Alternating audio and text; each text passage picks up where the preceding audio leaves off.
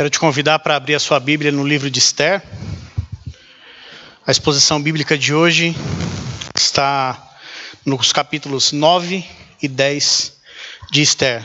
Nós daremos continuidade à leitura e nós vamos ler do capítulo 9, verso 20, até o capítulo 10, verso 3.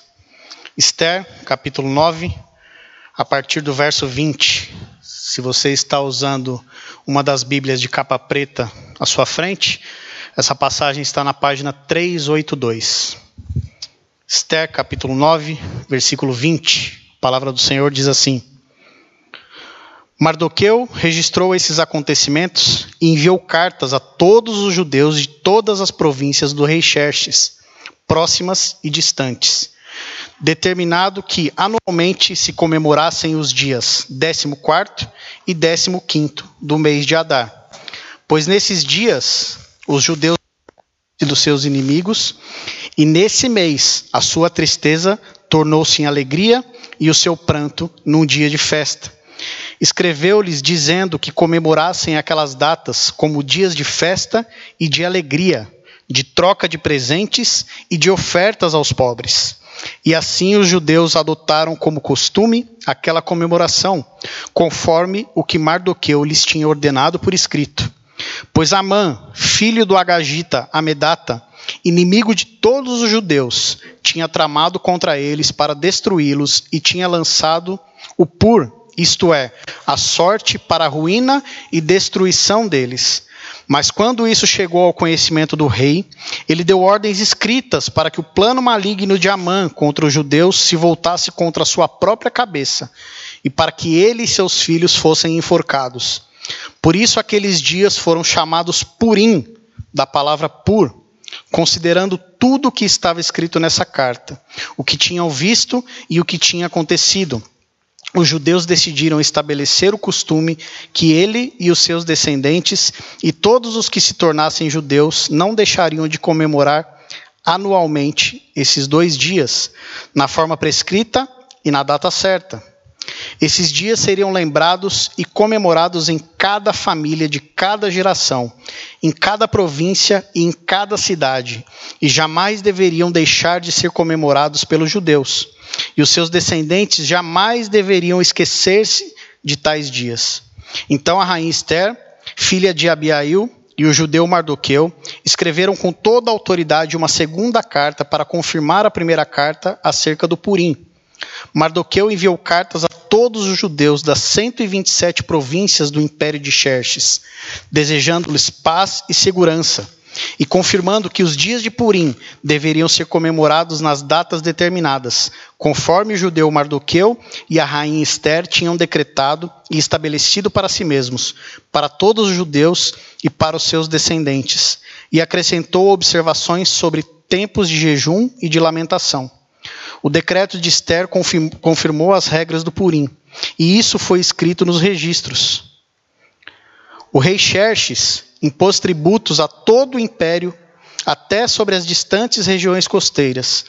Todos os seus atos de força e poder, bem como o relato completo da grandeza de Mardoqueu, a quem o rei dera autoridade, estão registrados no livro das crônicas dos reis da Média e da Pérsia. O judeu Mardoqueu foi o segundo na hierarquia, depois do rei Xerxes.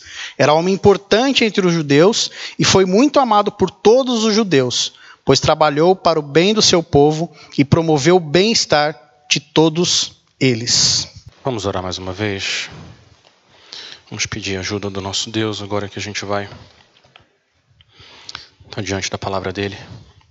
Senhor, nosso Deus, só o Senhor é o nosso refúgio, a nossa fortaleza, socorro bem presente nas tribulações, portanto, não temeremos ainda que a terra se transtorne e os montes se abalem, o Senhor, nosso Deus, nosso Pai, o Senhor dos exércitos está conosco. O Deus de Jacó é o nosso refúgio.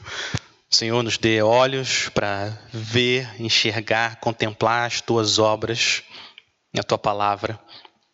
Que o nosso coração possa se aquietar e saber que o Senhor é Deus. e o Senhor vai ser exaltado entre as nações, em toda a terra. Em breve, a tua glória vai encher toda a terra como as águas enchem o mar. Senhor, nos dê esperança, perseverança e confiança nas tuas promessas, Senhor. É o nosso pedido, no nome do nosso Senhor Jesus. Amém. Esther é um livro diferente de todos os outros livros. Esther é o único livro de toda a Bíblia em que o nome de Deus não aparece nem uma vez. Parece que Deus está completamente, ausente da história, mas com a ajuda do Senhor, o que eu tentei fazer com vocês ao longo dessas semanas é mostrar que o Deus, o Todo-Poderoso, é o principal assunto desse livro. O livro de Esther é principalmente sobre Deus, o Deus que é invisível, mas sempre presente. O Deus que é fiel às suas promessas de amor para com o seu povo. O Deus que você não pode ver, mas que sempre vê você. É isso que o livro de Esther nos mostra, um livro sobre a providência protetora de Deus. Nós ouvimos essa palavra providência várias vezes. O que é providência? O que é a providência? Providência é a soberania de Deus em ação. De forma simples, é isso que é a providência de Deus. Tem muitas definições excelentes de providência, mas eu quero ler uma. A declaração de fé de uma igreja chamada IBJM. Essa que é isso que diz a declaração de fé da nossa igreja. Deus, desde a eternidade, decreta ou permite todas as coisas que acontecem e sustenta, dirige e governa perpetuamente todas as criaturas e todos os eventos. Contudo, ele nunca é o autor do pecado, nem o aprova, e também não destrói a vontade própria e a responsabilidade de criaturas inteligentes. Em outras palavras, Deus controla tudo o que acontece e tudo o que você faz importa para o Senhor. É isso que a doutrina da providência diz. E se nós queremos ser pessoas alegres, maduras e frutíferas, nós precisamos abraçar essas duas verdades. Deus é absolutamente soberano e o que nós fazemos importa para o Senhor. A história de Esther termina como a história de cada um de vocês que está em Cristo vai terminar. A história de Esther termina com salvação, glória, alegria, paz e tudo que nós temos através do Senhor Jesus Cristo. A história de Esther termina com o domínio completo do nosso Salvador, porque a vitória do Senhor é certa, aleluia, com o sopro de sua boca, sim, destruirá o inimigo, o anticristo, que não resistirá. Jesus Cristo, Rei, dominará. Ele dominará. Jesus Cristo, Rei, dominará. Em breve ele vai voltar com seus anjos poderosos para estabelecer o reino dele de glória e de justiça aqui na terra, com o seu povo, para reinar para sempre. Então eu quero olhar para vocês para o capítulo 9, e logo em seguida para o capítulo 10. O capítulo 9 mostra as etapas da nossa salvação. É como se a gente visse aqui as etapas da nossa salvação, a consumação da salvação, a celebração da salvação e depois uma explicação da nossa salvação. Consumação, celebração e a explicação. Mas antes, o autor faz uma introdução a, ao tema da salvação. Os versículos 1 e 4 funcionam como se fosse uma introdução. Então, no versículo 1 fala: No 13 terceiro dia do 12 do mês, o mês de Adar, entraria em vigor o decreto do rei. O decreto do rei para exterminar os judeus, mas também o decreto que os judeus poderiam se defender. Então, versículo 1, Naquele dia, os inimigos, do, os, inimigo, os inimigos dos judeus esperavam vencê-los, mas aconteceu o contrário. Os judeus dominaram aqueles que os odiavam. Essa palavra é muito importante no livro de Esther. Essa palavra contrário. O contrário aconteceu. O contrário, várias vezes nós vimos no livro de Esther que Deus tem prazer em fazer o contrário do que é esperado. Nessa manhã, a gente estava aqui na Assembleia, vários de vocês, a gente ouviu uma irmã dando testemunho dela aqui, e ela, de forma emocionante, dizendo ela não conseguia entender por que, que Deus me salvou. Eu, eu não sei, eu não consigo entender, eu sendo quem eu sou, por que, que Deus me salvou? E você ouve ela dizendo isso, e o que, que você pensa? Você não fica pensando, eu também não sei por que, que Deus salvou você. O que você fica pensando é, eu também não sei. Eu também não sei por que, que Ele salvou a mim. O que, que eu tenho a oferecer a esse Deus que é santo, dono de tudo? Eu também não sei. Tem uma passagem que dá a entender por que, que Deus faz isso, por que, que Ele salva pessoas como nós. Deus escolheu as coisas loucas desse mundo para envergonhar os sábios, escolheu as coisas fracas desse mundo para envergonhar as fortes. E Deus escolheu as coisas humildes do mundo e as desprezadas e as que não são, para reduzir a nada as que são, a fim de que ninguém se glorie na presença de Deus. Deus ama fazer o contrário, porque assim fica claro para onde que a glória vai. Fica mais claro o caminho da glória. Não vai para quem foi salvo, vai para o Salvador. É por isso que ele age dessa maneira. Deus não quer abrir mão da sua glória, ele sabe quem ele é. Ele é o Deus glorioso, poderoso. Por isso que ele pega corações mortos e ele injeta vida através do espírito dele. E ele pega famílias quebradas e ele reconstrói através do evangelho. Ele pega igrejas mortas e ele traz vida através da palavra dele. Ele ama fazer isso, porque ele tem poder, ele quer mostrar quem ele é. As pessoas assim adoram a ele e recebem a alegria de viver para um Deus assim Deus muda a história de qualquer um de nós, como Ele muda a direção do vento, porque para Deus nada é impossível. Ele faz o que Ele quer. O versículo 2 diz que ninguém podia resistir aos judeus, o povo de Deus, ninguém. O versículo 3 diz que todo mundo tinha medo de Mardoqueu, que ele representa o povo de Deus. E o versículo 4, como Jesus nos evangelhos, a fama de Mardoqueu se espalha pelo planeta. O versículo 4 fala que Mardoqueu era influente no palácio, sua fama espalhou-se pelas províncias e ele se tornava cada vez mais poderoso. Então aqui ele termina a introdução e agora no restante do capítulo ele vai começar a falar da consumação dessa salvação que Deus prometeu. Então, primeira etapa, a consumação da salvação. Olha o versículo Olha o que o versículo 5 diz. Os judeus feriram todos os seus inimigos à espada, matando-os e destruindo-os, e fizeram o que quiseram com eles. Na cidadela de Suzã, os judeus mataram e destruíram 500 homens. O que está acontecendo aqui é o que o Senhor Jesus disse para o apóstolo Pedro. Vocês lembram? O apóstolo Pedro disse para o Senhor Jesus: Tu és o Cristo, o Filho de Deus o Filho do Deus vivo. O que, que Cristo disse a Pedro?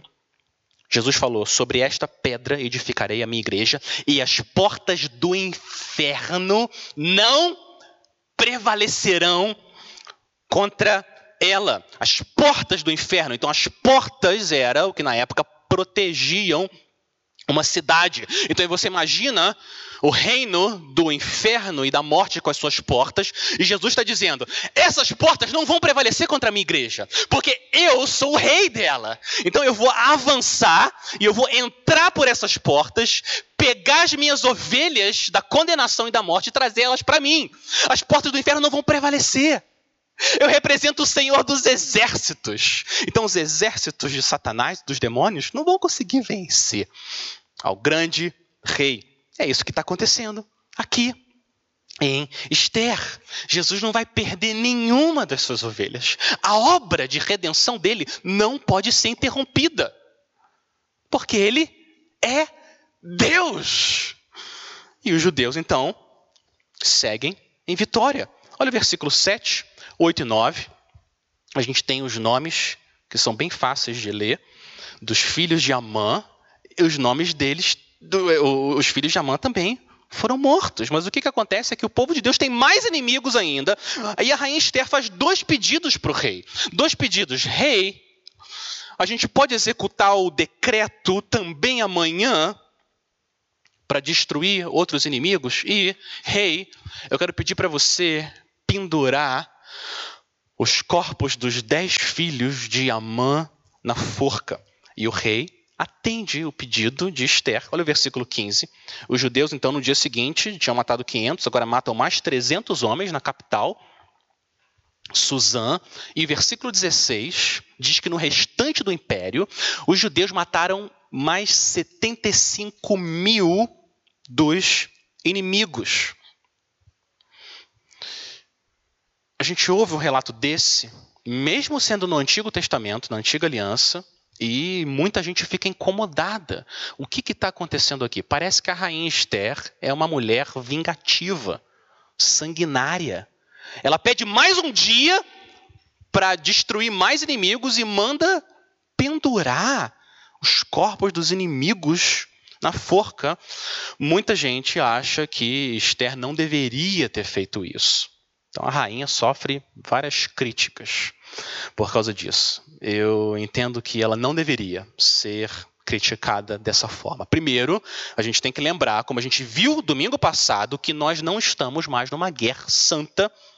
Não vai ter uma classe na IBJM para treinar a gente para ir para a batalha, certo? As nossas armas são a oração e a espada da palavra de Deus, que tem poder para penetrar o coração humano e convencer as pessoas do pecado, da justiça e do juízo. Então nós não estamos mais nesse contexto de guerra santa. Mas o que a rainha está pedindo aqui para fazer é para os judeus poderem se defender. Ela não está pedindo para matar pessoas inocentes. Não é isso que está acontecendo aqui. Os judeus não estavam praticando uma vingança pessoal como se eu estou distraído, alguém vem e puf, dá um soco no meu estômago. Eu, ah, é? E eu também vou e desconto. Bateu, levou. e Não, não é isso que está acontecendo aqui. Não, não é uma vingança pessoal. Os judeus estão agindo como agentes do julgamento e da salvação do Senhor. É isso que está acontecendo aqui. Eles estão salvando o povo da aliança e julgando os descendentes da serpente. Vocês lembram? A história de Esther é simplesmente um desdobramento de Gênesis 3,15. A descendência da mulher contra a descendência da serpente. É o que está acontecendo aqui. Agora, mesmo assim, parece difícil a gente entender por, por que está acontecendo tudo isso aqui. Parece que é muito sangue derramado, não deveria ter também compaixão e misericórdia aqui. É difícil a gente aceitar o que está acontecendo aqui. Eu entendo que parte da nossa dificuldade em aceitar passagens como essa é porque o nosso senso de justiça e da santidade de Deus foi muito afetado pelo pecado, muito, muito afetado. Então a gente enxerga o mundo, até com os olhos da fé, meio embaçado, não está claro ainda para a gente tudo o que é correto, o que, que é errado. No céu, a gente vai estar tá tão consumido pela glória de Deus, e o pecado vai ser algo tão abominável que vai ser mais fácil a gente entender a justiça de Deus sendo aplicada. Mas aqui ainda a gente luta. Deixa eu ler para vocês um trecho de uma oração que os nossos irmãos em Cristo fizeram lá do céu para o Senhor deles, lá em Apocalipse 6,10. Olha o jeito que os nossos irmãos estão orando e falando com o Senhor. Apocalipse 6,10. Até quando, ó soberano Senhor, santo e verdadeiro, não julgas nem vingas o nosso sangue dos que habitam sobre a terra? O coração deles precisa necessariamente ser um coração santo, purificado, certo? Eles estão no céu. Não tem como esse pedido ser ruim. Depois você continua na passagem E o Senhor responde. E o Senhor fala para eles: esperem, esperem, que eu sou um Deus santo e justo, sim, eu amo vocês. Isso vai acontecer. Então Deus não corrige essa oração deles. O que está acontecendo aqui? Isso não deve causar espanto a nós. Os filhos de Amã pendurados numa forca não deve causar espanto a nós. O que mais deveria causar espanto é o filho de Deus pendurado no madeiro. Isso tem que causar espanto. Às vezes a gente tem muita dificuldade com o inferno. É mais difícil entender o céu. É mais difícil entender o céu. Como que Deus pode habitar com um povo como nós? E a única explicação é a glória de Deus e a cruz de Cristo. E é isso que está acontecendo aqui. E quanto mais você hoje, quanto mais nós enxergamos hoje a santidade de Deus e a justiça dele, mais a gente consegue enxergar o quão fundo Cristo foi para nos resgatar. E mais preciosa fica a cruz. Ela vai crescendo. Conforme a gente vê mais da santidade de Deus, mais a gente entende que Jesus foi até o fundo para nos resgatar. E maior fica o amor de Deus. Maior, mais preciosa fica a cruz. Quanto mais terrível é o meu pecado, mais doce é a graça do Senhor. É isso que deveria causar espanto a gente. Como é que o Filho de Deus pode ser pendurado no nosso lugar? Eu tenho mais uma observação aqui na consumação da salvação. Da, da, salvação, mais uma observação. Repara que três vezes, olha, versículo 10, 15, 16. Três vezes o autor diz que os judeus não pegaram em nenhum dos bens dos inimigos, não é isso? Três vezes, não tocaram em nada. Por que, que ele fica repetindo isso? Olha o versículo 10. Os dez filhos de Amã, filho de Amedata, o inimigo dos judeus, mas não se apossaram dos seus bens. Ao final do versículo 15, eles mataram 300 homens em Suzã, versículo 15, mas não se apossaram dos seus bens. Final do versículo 16, eles mataram 75 mil deles, mas não se apossaram dos seus bens. Por quê? Por que, que o autor quer ter certeza que a gente entendeu que eles não pegaram nada dos inimigos, não tocaram? Por quê? Duas razões, eu entendo, duas razões. Primeiro, para mostrar que o coração do povo de Deus não está nos tesouros da Pérsia. Eles não estão atrás das coisas desse mundo. O tesouro do povo de Deus é Deus. É isso que ele quer mostrar. É ali que estava o coração dos judeus. A gente não quer Deus por causa das coisas que Deus quer dar. Não. Não. A gente quer Deus porque a gente quer Deus. A gente quer Deus por causa dele. Dele. O céu é o céu porque Cristo está lá. Não importa se os portais são de ouro ou se é um metal enferrujado, não importa. Cristo está lá, então é o céu. E se as ruas são de pérolas ou é de lama, que diferença que faz? Se Cristo está lá, então é o céu. Nosso tesouro está nele. É isso que o autor quer mostrar aqui. Mas, segundo, tem uma razão histórica também. Tem uma razão histórica. Se você volta 15 anos na história, o que, que aconteceu? Foi que Deus falou para o rei Saul executar julgamento nos Amalequitas. Deus falou: vai lá e extermina tudo e não toca em nada. Esse povo não deixou o, o povo de Israel atravessar a terra prometida, Deus disse que ia julgar eles. O que, que Saul fez? Saul desobedeceu. Ele poupou o rei dos Amalequitas e ficou com despojo também. Lembra? O profeta Samuel chegou lá e que barulho é esse? Que mugido é esse? E Saul começa a dar um monte de desculpa, que nem Adão e Eva deram um monte de desculpa no jardim também. Então, o que está acontecendo aqui?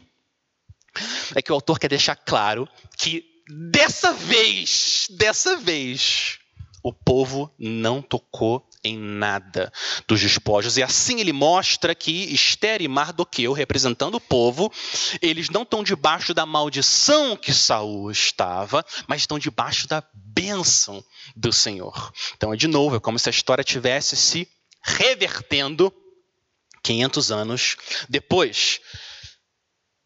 Deus não tem prazer na morte do ímpio. Deus não tem prazer na morte do ímpio. Ele disse isso através do profeta Ezequiel. Mas Deus tem prazer em salvar o povo que ele escolheu.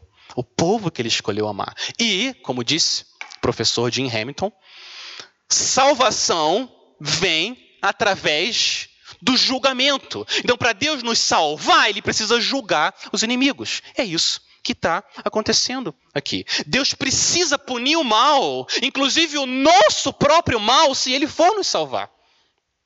Porque Deus é justo e santo e bom.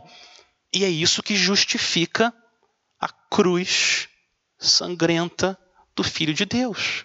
Ele precisa punir o nosso mal. E é o que a gente está vendo aqui em Esther também. Então, essa é a consumação da salvação. Mas agora vem a segunda etapa. Depois que você é salvo, qual que é a reação do povo de Deus? A reação é celebração. Celebração. Você lembra? Você lembra quando ficou claro para você que você estava morto nos seus pecados e não tinha nada que você podia fazer, nada. E o Senhor tirou as escamas dos seus olhos e você viu Ele pregado no seu lugar. Você lembra desse dia? Você celebrou, uma celebração que até hoje continua. É ou não é? A nossa resposta a uma salvação soberana dessa é celebração, alegria. E é isso que está acontecendo aqui em Esther. Olha a reação dos judeus com a providência protetora de Deus. Olha o versículo, olha o versículo 17. Isso aconteceu no 13 terceiro dia do mês de Adar, no 14 dia descansaram. Fizeram dessa data o quê? Um dia de festa e de alegria. Olha o versículo 18. Os judeus de Suzã, porém, tinham se reunido no 13 terceiro e no 14 dias, e no 15 descansaram dele e fizeram um dia de festa e de alegria. O versículo 19. Por isso, os judeus que vivem em vilas e povoados comemoram o 14 dia do mês de Adar como um dia de festa e de alegria. Festa, alegria, festa, alegria, festa, alegria. Por quê? Porque olha o que Deus fez. Deus salvou eles dos inimigos, trouxe o povo para perto dele. O, a, o versículo 22. Essa é a razão da alegria. Versículo 22. Pois nesses dias os judeus livraram-se dos seus inimigos. Nesse mês, olha a reversão aqui de novo. A sua tristeza tornou-se em alegria, e o seu pranto num dia de festa.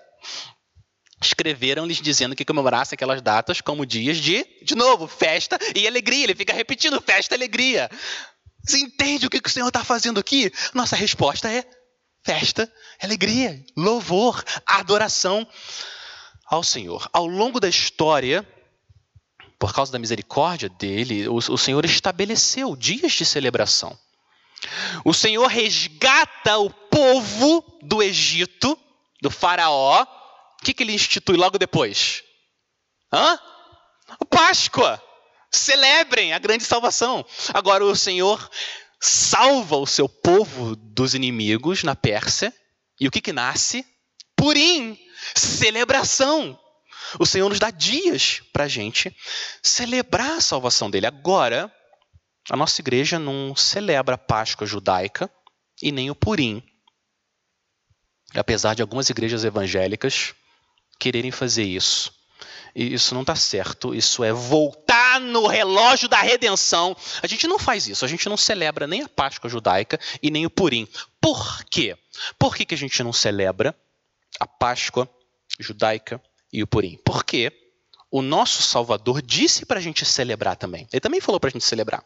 Mas ele deu uma outra cerimônia com outro cardápio outro dia, e um motivo ainda melhor, melhor que a Páscoa e Purim, melhor do que abrir o mar e ir para a terra prometida, e melhor que ter os inimigos dos judeus destruídos. Nós celebramos o que? A ceia do Senhor. Essa foi a cerimônia que o Senhor nos deu. Não mais Páscoa nem Purim, mas a ceia. A ceia é um lembrete santo do que Deus fez por nós. Agora, um lembrete não como você lembra do seu CPF. ou como você lembra do seu número de celular. Não é um lembrete físico. Foi para isso que Deus deu a ceia. É um lembrete espiritual, é um exercício espiritual. Você se apossa de novo da fé que o Senhor te deu em Cristo. É para isso que o Senhor nos dá cerimônias, para a gente celebrar a salvação dele. A sua mente não vai para o Egito e nem para a Pérsia. Para onde que a sua mente vai? Para o Calvário. Quando ele disse, está consumado, a sua mente vai para lá. E você se lembra que o Senhor salvou você. A sua mente não vai para o dia da sua conversão. Não. Vários de nós nem sabem exatamente que dia foi isso. A sua mente vai para o dia que a sua salvação foi conquistada, dois mil anos atrás, quando ele morreu no seu lugar. É para lá que a nossa mente vai. E é por isso que o Senhor nos dá a ceia, mas eu entendo o que o Senhor faz aqui também, ele cria um padrão para a gente se lembrar da salvação dele. Não só uma vez por mês, nem uma vez por semana. Mas quando? Com que frequência? Todo dia. Todo dia. Deixa eu dar um exemplo. Deixa eu dar um exemplo que aconteceu com 100% de vocês essa semana, eu arrisco dizer, em um grau ou outro. Alguma tribulação, alguma provação, alguma situação difícil, alguma coisa que aconteceu que você não estava esperando, algum problema na família, ou um problema de relacionamento com alguém, ou no trabalho, algum problema de saúde, alguma coisa aconteceu. E aí, porque a gente não está lá ainda no céu, a gente ainda está aqui na terra, nosso coração balança. E começa a entrar perguntas dentro do seu coração. Por quê? Por que, que Deus está fazendo isso? Por que eu? Por que está acontecendo isso agora? Aonde que Deus, aonde que Deus está agora? Por que, que Ele não faz nada? Por que, que isso continua do jeito que está? Como que você luta contra esse pensamento? Como que você luta? O que, que você faz? Você conserta a rota do seu coração, que está começando a se desviar. Você conserta a rota do seu coração, virando ele para a cruz. E você lembra de novo do que, que ele fez. Romanos 8,32. Aquele que não poupou o seu próprio filho, antes por todos nós o entregou, porventura não nos dará graciosamente com ele todas as coisas. E você traz a cruz à sua mente. Não, o Senhor me ama. Ele deu o filho dele no meu lugar. O que está acontecendo aqui é o amor dele. Só que eu não consigo entender direito porque eu ainda eu não estou na presença dele, ainda não fui glorificado. E a sua fé é renovada e alimentada. Ou, deixa eu dar um segundo exemplo.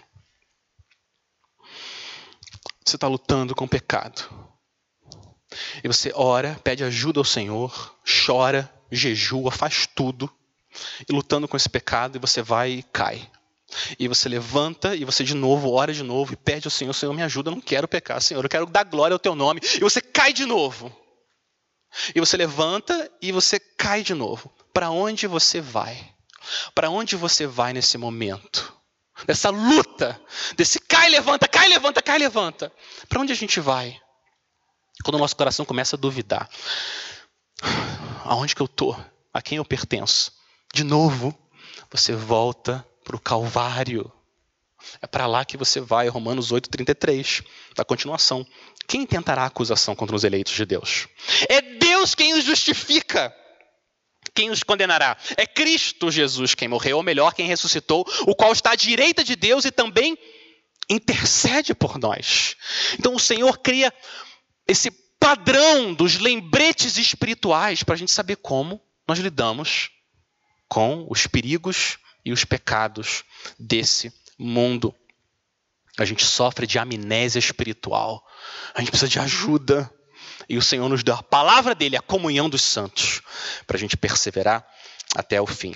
Agora, eu quero fazer mais um comentário sobre essas celebrações da graça da salvação. Repara uma coisa. Repara que essas celebrações, Páscoa, Purim e a ceia, são celebrações coletivas. não individuais, coletivas. Olha, olha o versículo 28. Pula para o versículo 28. O, o autor diz: Esses dias seriam lembrados e comemorados aonde? Em cada família, de cada geração, em cada província e em cada cidade.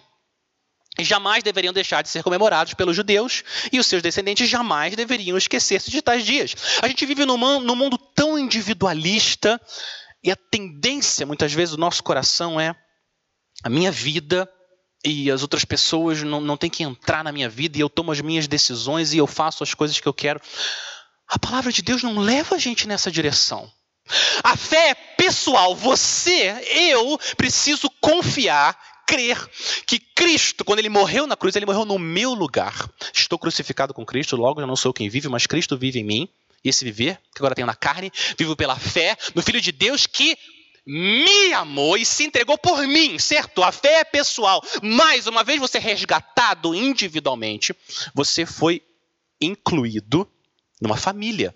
O mesmo Pai, um só Espírito. As Escrituras nunca passam essa ideia de uma vida individualista, nunca. É sempre coletiva. Então, eu quero deixar uma aplicação para vocês aqui. Quando você estiver celebrando a ceia, ou até cantando, como a gente estava cantando aqui, aclame ao Senhor, e a gente está cantando. Tudo bem, ótimo. Se você quer, às vezes, fechar o olho e lembrar o Senhor, ótimo. Maravilha, eu faço isso também. Mas eu quero recomendar que você também abra o olho e olhe para o lado e olhe para a família de pecadores resgatados que o Senhor deu para você quando você veio para Cristo. Essas pessoas são as pessoas que você vai passar a eternidade inteira junto, adorando o Senhor. Às vezes, casais com problema, dificuldade. Imagina, imagina se você traz esse pensamento à sua mente. Meu marido, minha esposa, a gente está com essa dificuldade aqui lutando. Mas daqui a pouco, num piscar de olhos, a gente vai se amar tanto com amor perfeito, perfeito, que que sentido que faz a gente não se reconciliar e se amar? Não faz sentido. Daqui a pouco a gente vai se amar como a gente não consegue nem imaginar. Afeta o nosso coração. Então, fecha o olho de vez em quando, mas abre o olho também. Abra o olho e olha, volta. O que que o Senhor fez nos salvando? Quero dar mais uma segunda evidência que a celebração é coletiva. Repare que todas essas celebrações envolvem o quê? Comida. O Senhor ama dar essas celebrações que tem refeição, comida, não é? Páscoa tem o cordeiro sem defeito, que aponta para Cristo. Purim é um banquete. E a ceia tem comida também o pão e o cálice. Por quê? Por que, que o Senhor fica nos dando essas celebrações com comida? Porque na Bíblia, refeição é sinal de comunhão. Se você tem refeição com alguém, você se senta à mesa com alguém, isso significa que você tem comunhão com aquela pessoa. É isso que o Senhor quer nos ensinar. A gente tem comunhão uns com os outros. É por isso que a gente partilha o pão. É ou não é? Boa parte da nossa vida gira em torno de refeições, é ou não é? Não só no Brasil, no mundo inteiro. É um sinal de comunhão que o Senhor nos deu. Então, o que, que, o que, que une, o que, que nos une? O que, que, o que, que cria unidade entre nós? Não é o nosso local de nascimento. Também não é a cor da nossa pele. Também não é o quanto de dinheiro a gente tem, ou o quanto a gente estudou, nem a nossa profissão, nem os nossos gostos, nada disso. Isso não une a gente. Isso une as pessoas num clube. Vamos jogar tênis, todo mundo ama tênis, vamos jogar tênis. Clube, aí tudo bem. Eu une eles lá no clube, mas não a gente. O que, que nos une? O que nos une é a cruz. É o mesmo Salvador. A gente é muito diferente, muito diferente. Tem gente que tem gosto musical aqui que eu não consigo entender como é que a pessoa pode gostar da música daquela. Mas a gente se ama, porque a gente está unido em Cristo, pela fé. É isso que nos une, a cruz. E é isso que o Senhor está mostrando aqui. Tudo gira em torno do Salvador, não daqueles que foram salvos. Tudo gira em torno do Salvador. É Ele que nos une. Foi Ele que transformou a tristeza em alegria e pranto em festa. Foi o nosso Senhor. Agora, a história da celebração, uma breve teologia da celebração, ela passa pela Páscoa, passa pelo Purim, passa pela ceia, mas ela não terminou. Ela não terminou ainda. Ah, não. Não terminou.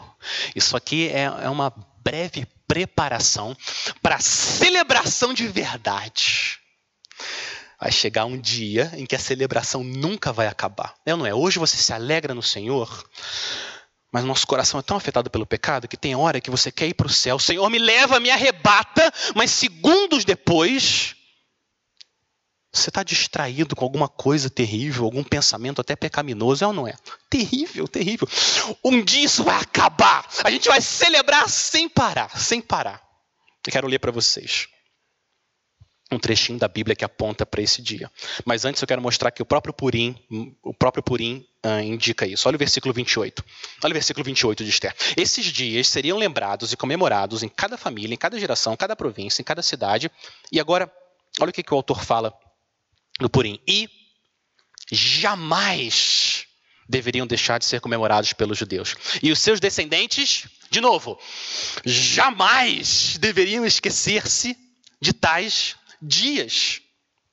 Jamais, jamais faz sentido uma salvação dessa. Jamais a gente pode esquecer. E o Senhor instituiu um dia, um dia que nunca vai acabar. Um dia que é eterno. Deixa eu ler para vocês. Não é a Páscoa, nem o Purim, nem a ceia, é um outro banquete. Um outro banquete. Apocalipse 19, 6. Então ouviu o que, que parecia ser uma voz de grande multidão, uma voz como de muitas águas e de como de fortes trovões, dizendo: Aleluia! Pois reina o Senhor, nosso Deus, o Todo-Poderoso. Alegremos-nos, exultemos e demos-lhes a glória, porque a hora das bodas do cordeiro. Chegou a hora das bodas do cordeiro e a noiva dele já se preparou. Então o anjo me disse: escreva, bem-aventurado aqueles que são chamados à ceia das bodas do cordeiro. Ah, nesse dia, a alegria do povo judeu e a nossa alegria vai ser purificada, glorificada a um nível tal a gente não consegue nem imaginar que é possível um ser humano experimentar uma alegria dessa. A gente não consegue nem imaginar. Nem a pessoa mais otimista espiritualmente consegue imaginar o que, é isso. E sem parar. E só aumentando por toda a eternidade. É isso que Deus prometeu para o seu povo. Esse aleluia aqui, esse aleluia de Apocalipse, aleluia, pois reina o Senhor nosso Deus. Se a gente fosse cantar com alegria, que nossos irmãos têm no céu, o que ia acontecer é que a gente ia explodir. Nosso coração não está preparado ainda para tanta alegria assim. Então o Senhor tem que preparar a gente, glorificar a gente, para que a gente possa se juntar a esse coro e falar esse aleluia. Falta pouco. Falta pouco. Persevera, meus irmãos, falta pouco. Consumação, celebração e olha o que o autor faz agora, ele é como se ele abrisse um parênteses para fazer uma explicação da salvação. Então, no versículo 23, até o final, ele vai explicar a história da salvação e por que, que a celebração se chama Purim. Por que, que se chama Purim? Olha o versículo, olha o versículo 23. Ele fala, e assim os judeus adotaram como costume aquela comemoração, Esther 9, 23. Né?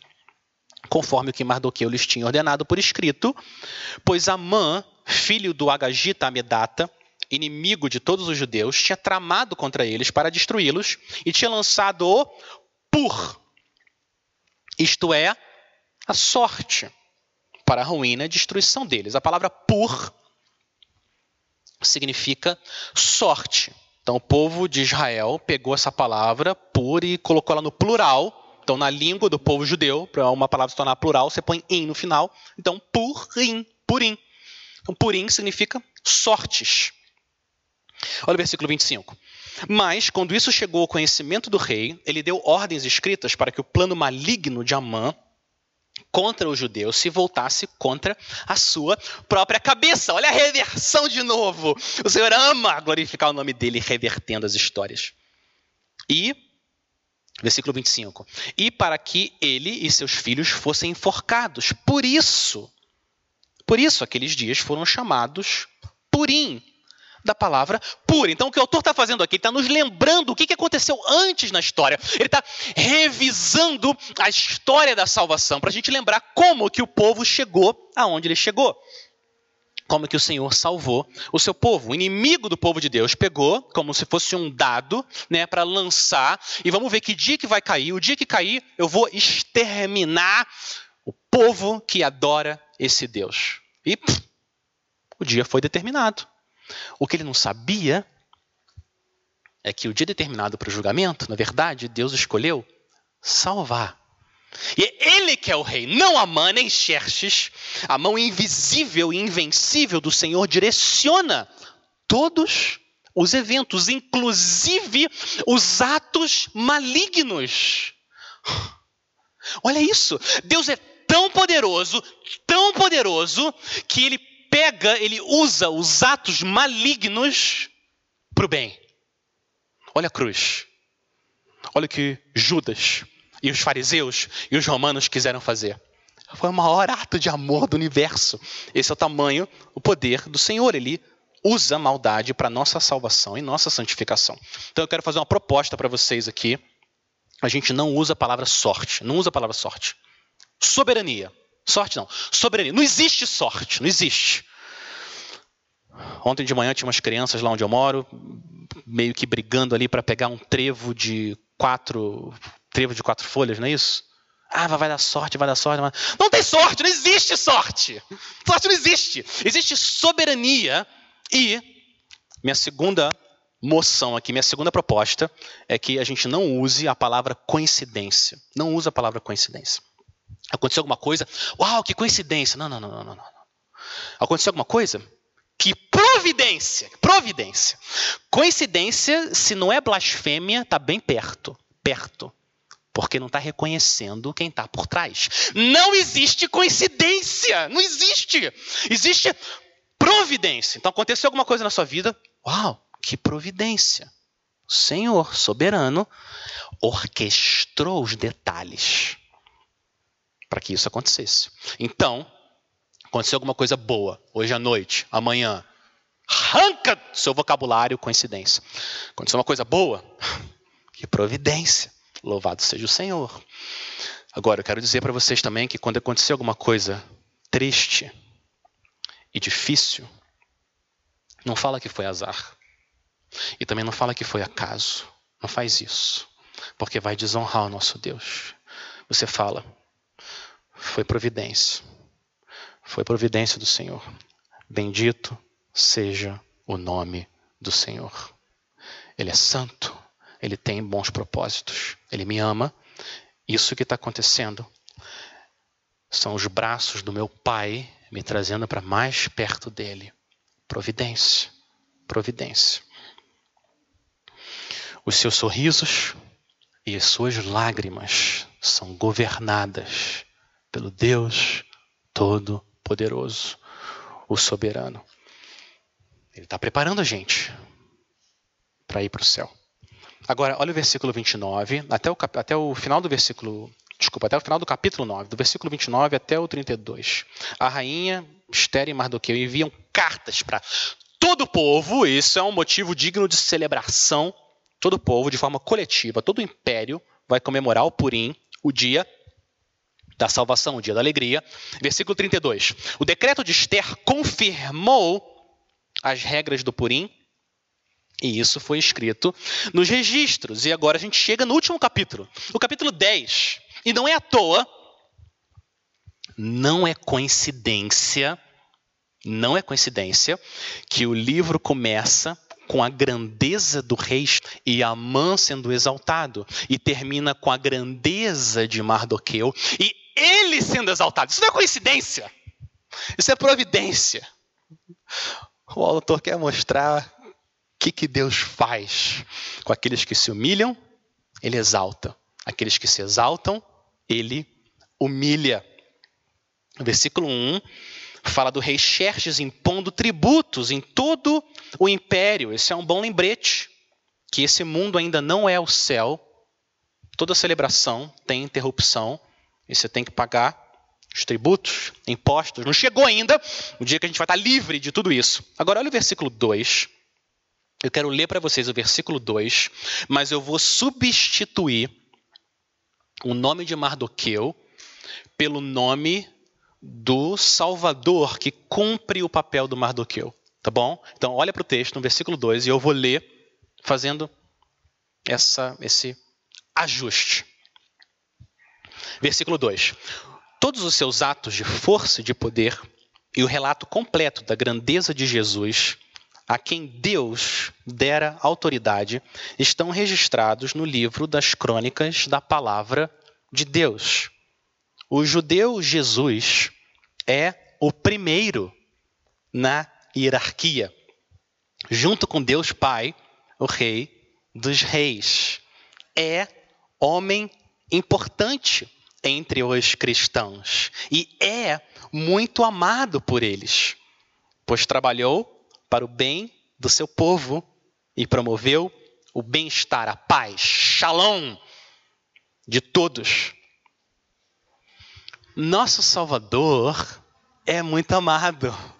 O nosso Salvador, ele é muito amado. Como Mardoqueu foi amado, ele é amado por nós, mas o nosso amor ainda não chega perto do amor que ele é digno de receber. Ah, não. Às vezes é difícil até de chamar amor o que a gente sente por ele. Mas o Senhor está nos preparando e vai chegar o dia. Vai chegar o dia que a gente vai amar Ele, ou pelo menos começar a amar a Ele, o dia que Ele é digno de ser amado. O dia daquela, daquela ceia, das bodas do Cordeiro, que Ele vai ser o, o começo da eternidade do nosso amor pelo Senhor. A salvação não gira em torno daqueles que foram salvos. A salvação gira em torno do Salvador. Não é coincidência que o livro de Esther termina exaltando Mardoqueu, que representa Jesus, o nosso Mardoqueu. Porque no final, ele, é ele que é a fonte da nossa alegria. Porque a vitória é daquele que o contemplar. O Cordeiro, Cristo, o leão da tribo de Judá, que foi morto e com o seu sangue pôde então comprar homens que com ele, sobre a terra, vão reinar. A história de Esther termina com uma história de, de todos nós, aqueles que estão em Cristo. Termina com salvação, alegria, glória, paz, segurança. É a nossa história aqui em Esther e em Mardoqueu. Agora, 2.500 anos depois de Esther, capítulo 10, Purim continua sendo celebrado pelo povo judeu. Vocês sabiam disso. O povo judeu continua celebrando Purim. Todo ano, na sinagoga judaica, eles se sentam e leem o livro inteiro de Esther, inteirinho, de uma vez só. E as crianças ficam lá também, e quando eles ouvem o nome de Mardoqueu, todo mundo é festa, eles vibram. E quando quem está lendo lê o nome de Amã, ele vai e, e declara. Até hoje, até hoje eles celebram a sobrevivência do povo de Israel, que passou inclusive por um Amã moderno, Hitler, matou um terço dos judeus. Mas eles sobreviveram e eles celebram. Agora, se eles celebram a sobrevivência física, quanto que a gente tem que celebrar? Uma sobrevivência eterna. O Senhor comprou para a gente um dia que nunca vai terminar de alegria. Quanto que a gente deve celebrar? Você sofre nesse mundo. Ó oh, crente, você sofre sofre sim, às vezes, ou muitas vezes, mais até do que os ímpios. É verdade. Mas o Senhor assegura que ele vai aplicar uma eterna reversão. Eterna, eterna. Você vai estar livre em breve de todo o sofrimento e viver na presença dele. Quando os nossos dias aqui acabarem, a gente vai ser transferido para uma terra de alegria que se a gente conseguisse ver um pouquinho só, só um vislumbre do que espera a gente, a gente ia ser que nem aquelas crianças que sabem que vão ganhar no Natal o presente que elas escolheram. Ela fica pensando nisso, só pensa, tudo gira em torno disso. Essa ia ser a nossa vida o tempo todo.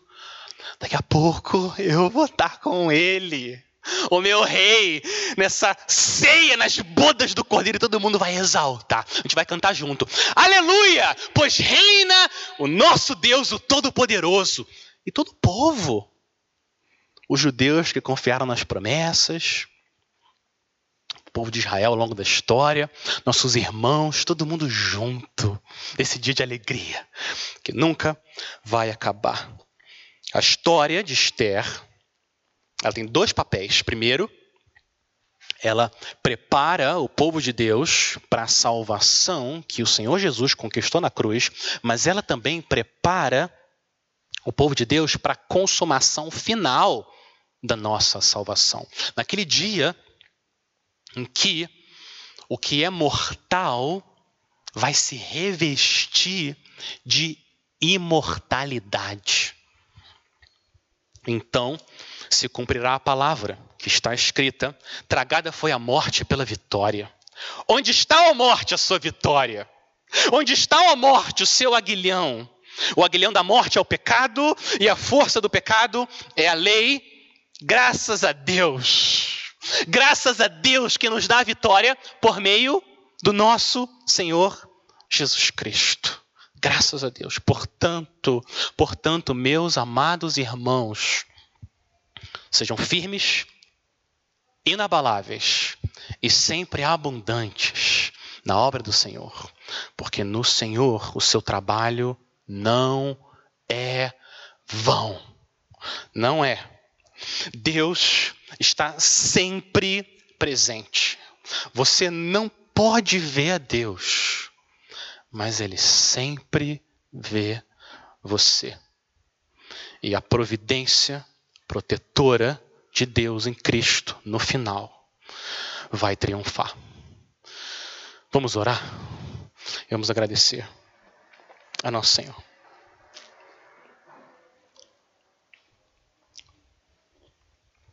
Senhor nosso Deus, a gente quer reconhecer que a tua presença foi comprada pelo sangue do nosso Mardoqueu, nosso Senhor Jesus ele foi abandonado na cruz para que nós nunca mais fôssemos abandonados. O Senhor prometeu tua presença, tua proteção. O Senhor prometeu usar o teu poder soberano para nos levar até o fim. O Senhor nos deu o dom da perseverança. A perseverança alegre, espiritual, gloriosa. Uma perseverança que exala o aroma da fé e da adoração. Esse é o nosso pedido, Senhor. E assim o Senhor glorifica o teu nome através do teu povo. A gente ora por causa da tua graça em Cristo. Amém.